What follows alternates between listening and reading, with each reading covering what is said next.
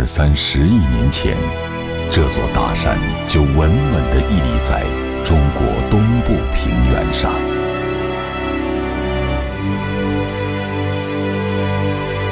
完全由岩石构成的巨大山体，清晰地记录着地球的沧桑变化。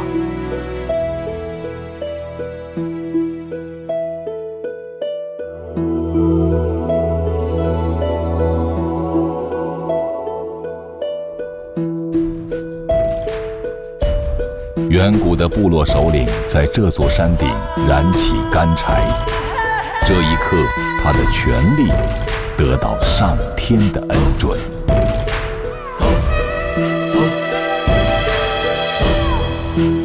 这座大山被历代帝王视为通天的神山。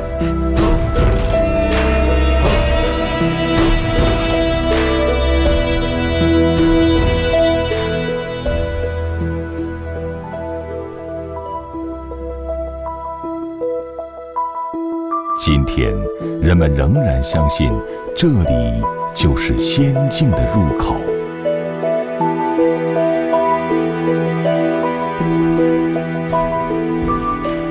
灵魂最终会回归到这里，完成生命的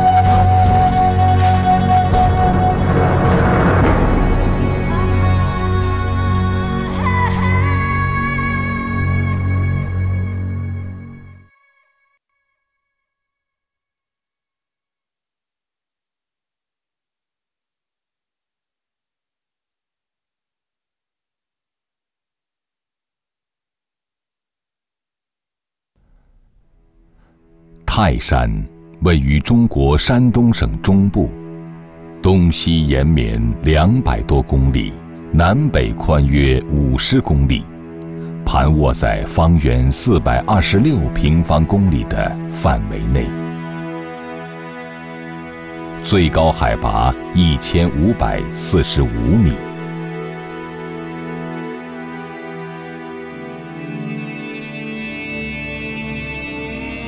远古时期，中国的先民们认为，天地是靠五座大山撑起的。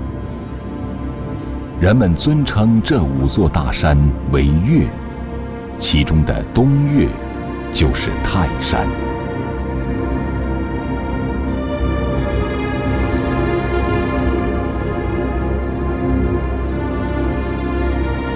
泰山。高耸在广阔大地的最东端，最先迎来初升的太阳。人们相信，生命就从这里发育，因此泰山更被尊称为五岳之尊。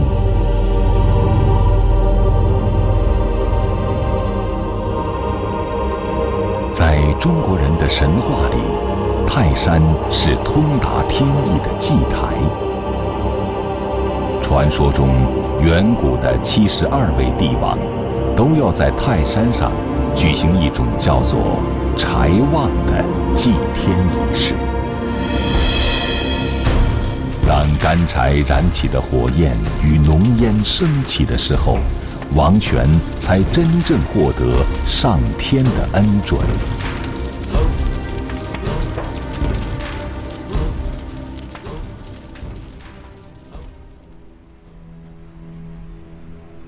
岱庙建筑于泰山脚下，主体古建筑集中在一条南北纵深四百零五米的中轴线上。这里曾经是中国历代帝王封禅、祭祀泰山神的地方。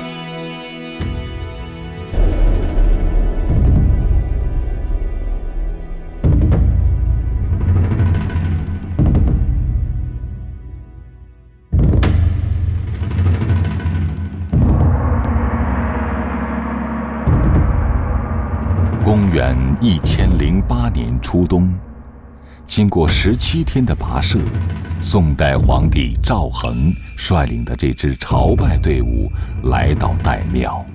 赵恒扬言，是出现在他梦中的神灵指引他要去泰山，接受上天的旨意。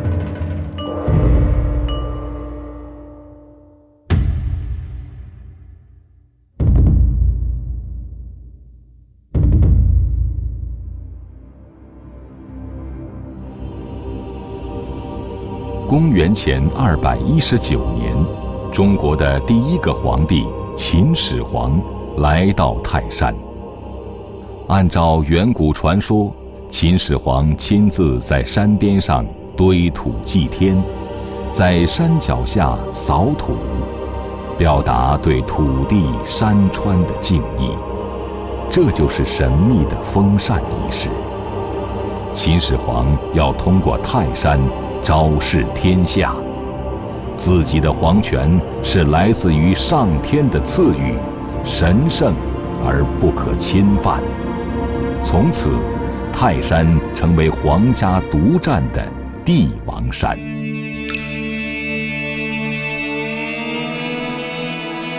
一千两百二十七年后，宋朝皇帝赵恒在泰山继续着他隆重的封禅大典。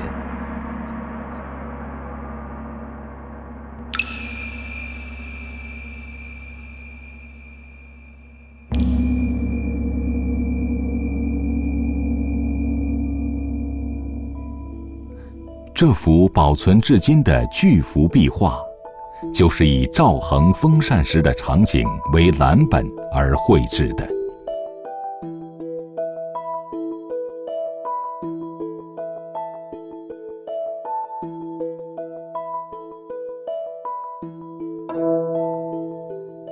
他双手举圭于胸前，神情虔诚。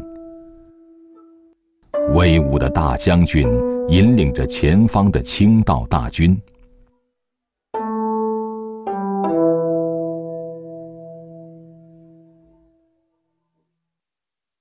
文官面容谦卑，武官气宇轩昂。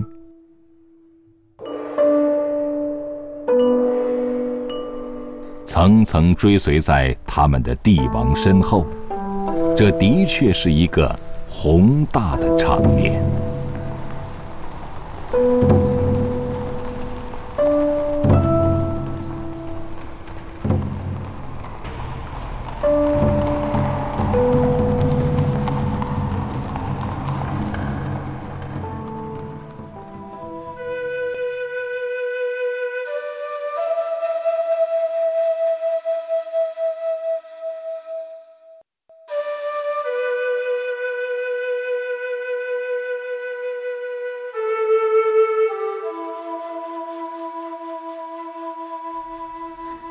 这就是供奉着泰山神的天旷殿，九开间，五进深，立柱林立，装饰华丽。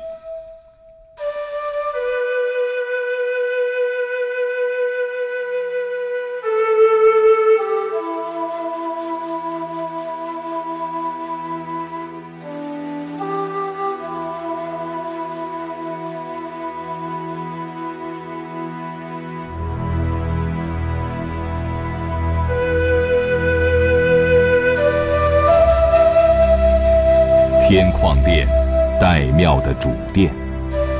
这座古老的建筑置身于高大宽阔的台基之上，双层屋檐，四坡屋顶，与中国皇帝的宫殿同等规格，成为中国现存的古代三大宫殿之一。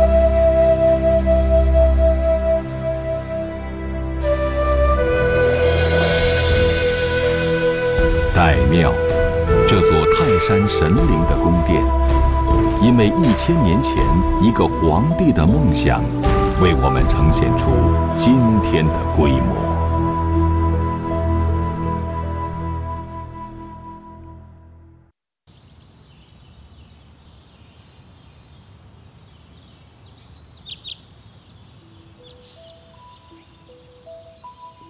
穿过岱庙从依天门起，就真正开始了登山之路。这里道路松软平缓，气氛宁静。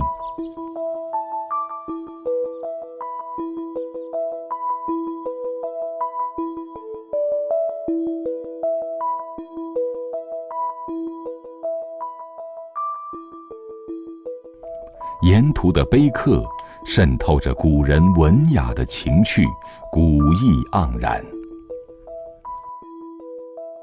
这是一段攀登泰山舒缓的篇章。跨过这座山谷中的云步桥，道路逐渐陡峭。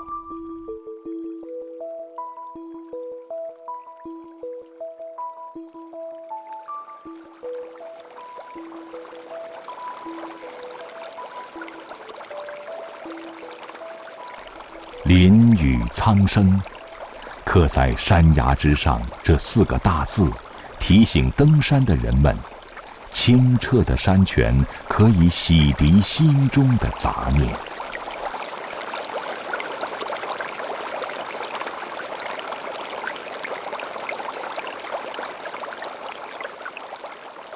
到达升仙坊，地势猛然抬升。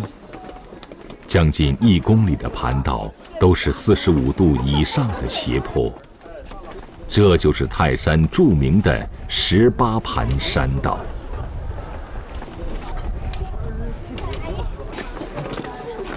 这极富节奏感的攀登过程中，人们胸怀朝天的心境，体会到逐渐接近天顶的强烈观感。也只有走过这段艰难旅程，才能到达灵魂向往的地方。天庭隐约可见，咫尺间便是天上人间的分野。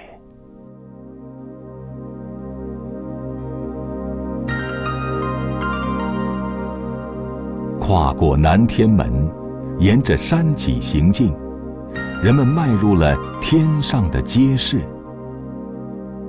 仙境是人间的想象，但是在泰山极顶，却能够在天上的街市中漫游。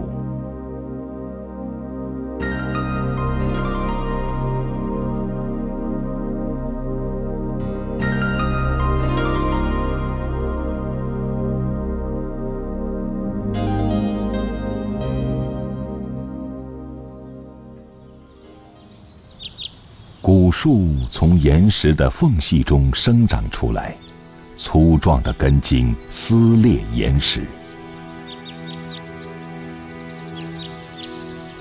泰山的山体虽然完全由岩石构成，但植被覆盖率竟达到了百分之八十。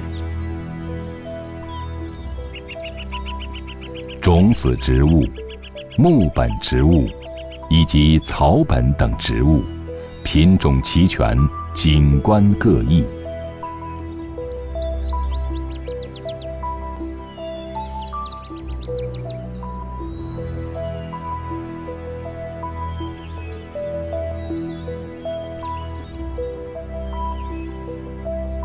林带垂直分布，界限分明。泰山成为世界上夏绿木本群落的典型分布地区之一。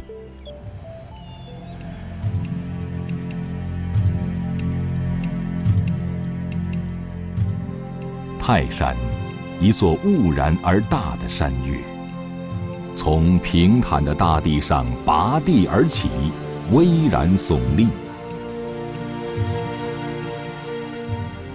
这些岩石的形态和纹理，是二十五亿年前地质年代留下的痕迹，清晰地记录下了地球生命的步履。保存完好的三个地质断层，则更像它壮伟身躯的胎记，记录着泰山沧海桑田的巨大变迁。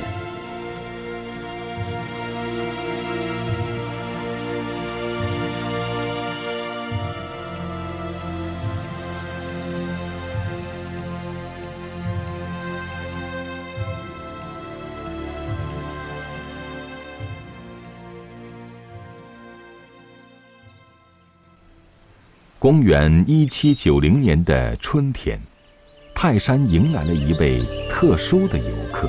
他就是八十岁的清朝乾隆皇帝。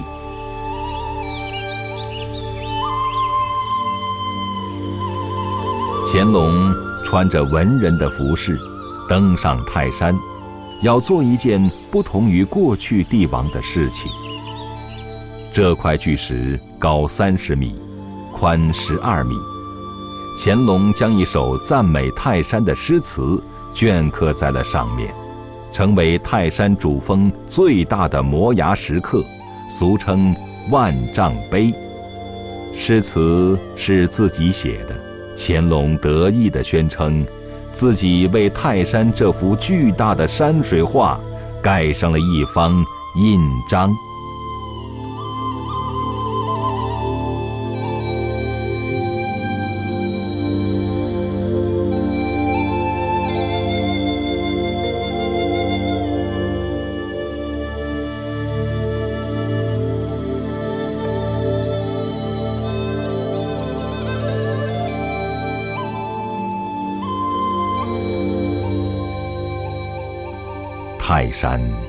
仅有皇帝和神仙，这里也充满了思想和诗意。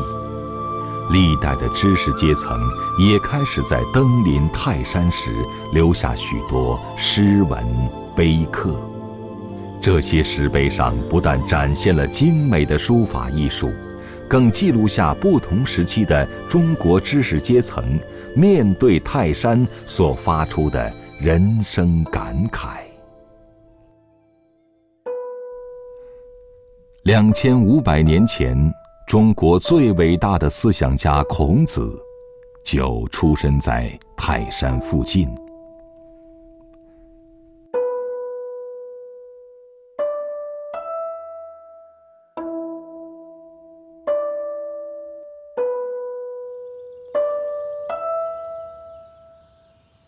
传说孔子年轻时就是从这里开始攀登泰山的。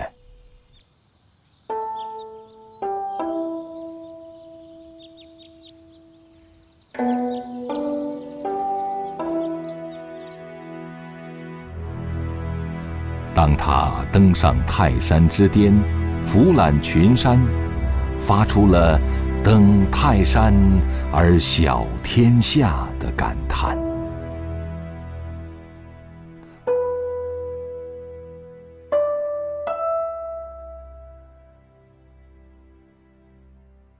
后来的人们根据这段往事，在泰山的顶上建起了这座孔庙，希望他所倡导的道德伦理观念能够长存于天地之间。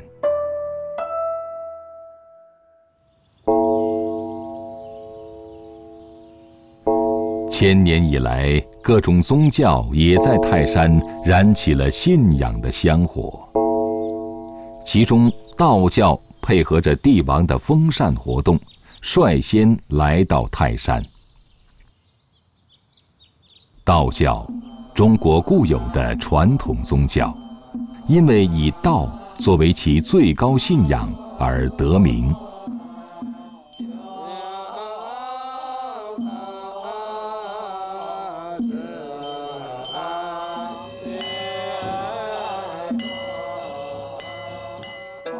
道教认为，生活在世界上是一件乐事，死亡才是痛苦的，因而倡导人们不要在俗世中争名逐利，积极修炼，通过自身的努力延年益寿，心态平和的生活。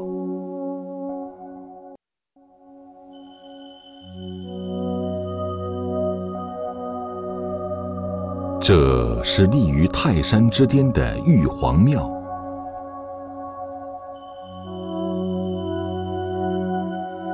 这座庙宇耸立在所有庙宇之上，它始建的年代已无从可考。现在的规模是公元一千四百八十三年，当时明朝政府动用国库的资金所重新扩建的。主殿供奉的是玉皇大帝，他是道教中掌管天界、人间和地狱的最高天神，拥有着人间帝王般绝对的权力。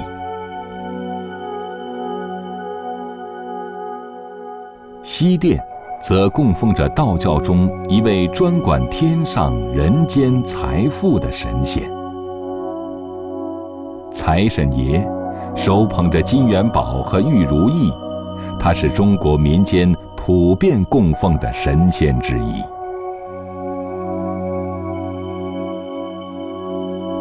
最奇特的是，财神爷的对面，东殿供奉的却是佛教的观世音菩萨。观世音，这位美丽慈惠的佛教女神，曾发下一个宏愿：无论我在何处，世间即使有一个人没有解脱苦难，我也誓不成佛。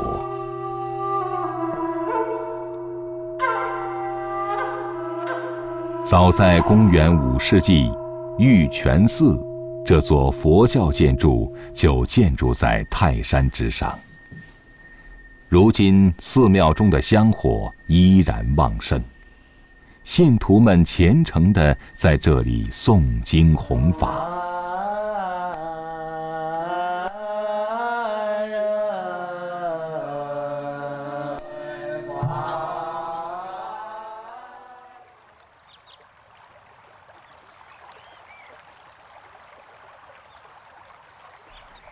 公元七世纪。一位叫安道一的高僧来到泰山传教弘法。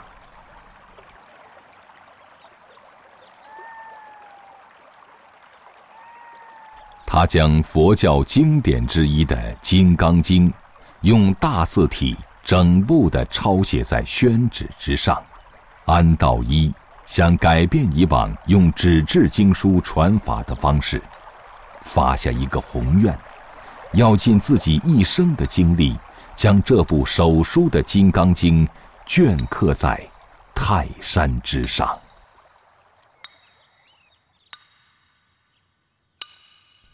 每写下一段佛经，弟子们就在巨石上凿刻出一个个大字。这个艰辛的工程持续了几十年。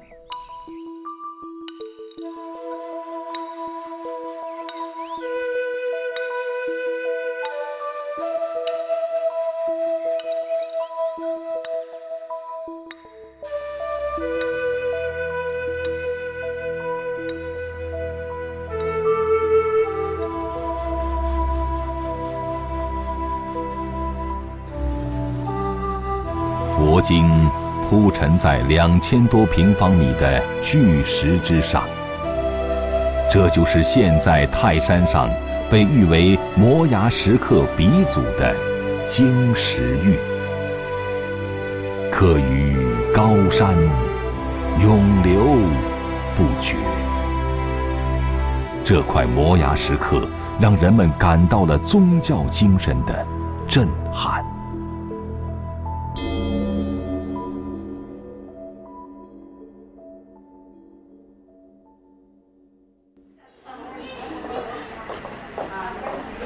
和其他宗教相比，民间信仰的活动常常像过节一样热闹。中国农历的三月十五，是一位被民间称为泰山老奶奶的女神诞辰之日。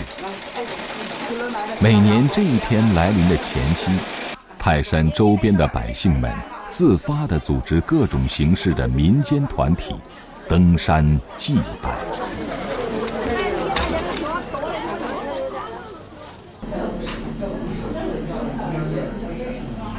这个装饰精美的空间，是专门供奉泰山老奶奶的地方。在民间传说中，几百年前，泰山老奶奶她出生在一个平民家中。有一天，她上山砍柴，偶遇到一位天神，被点化成仙，让他去救助黎民百姓。泰山中的这座小庙，据说就是泰山老奶奶修炼成仙的地方。道家看到了他取代泰山神的民间力量，便把他纳入道家系统，解说成泰山神的妹妹，命名为碧霞元君。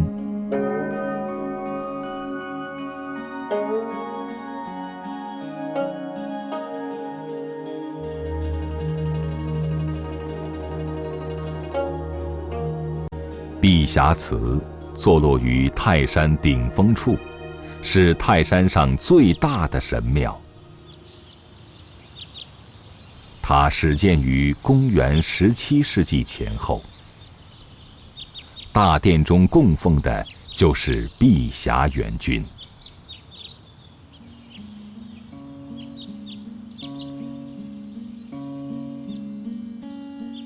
开始，他主宰生育。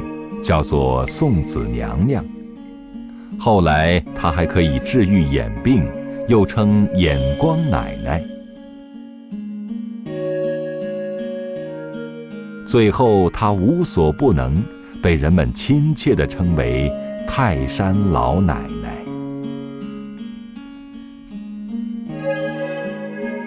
从公元十四世纪开始，这位诞生于民间的泰山女神。开始取代帝王所推崇的泰山神，最终赢得了最虔诚、最持久的供奉。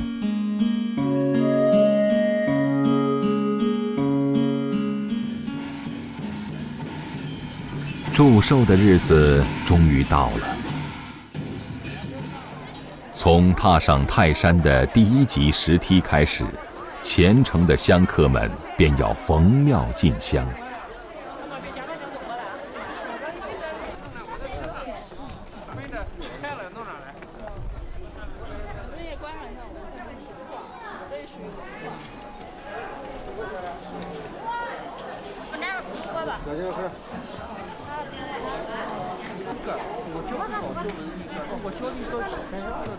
就这样，经过三个小时，一步一拜的向上攀爬，直到最终到达他们朝拜的终点——碧霞祠。道士们吟唱着《清净经》，泰山老奶奶的祝寿仪式拉开序幕。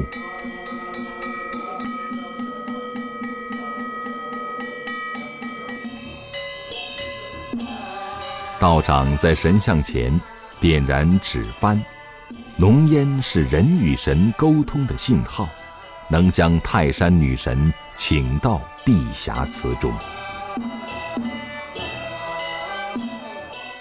这是一个人与神交流的时刻，虔诚的信仰让泰山充满了抚慰众生的精神力量。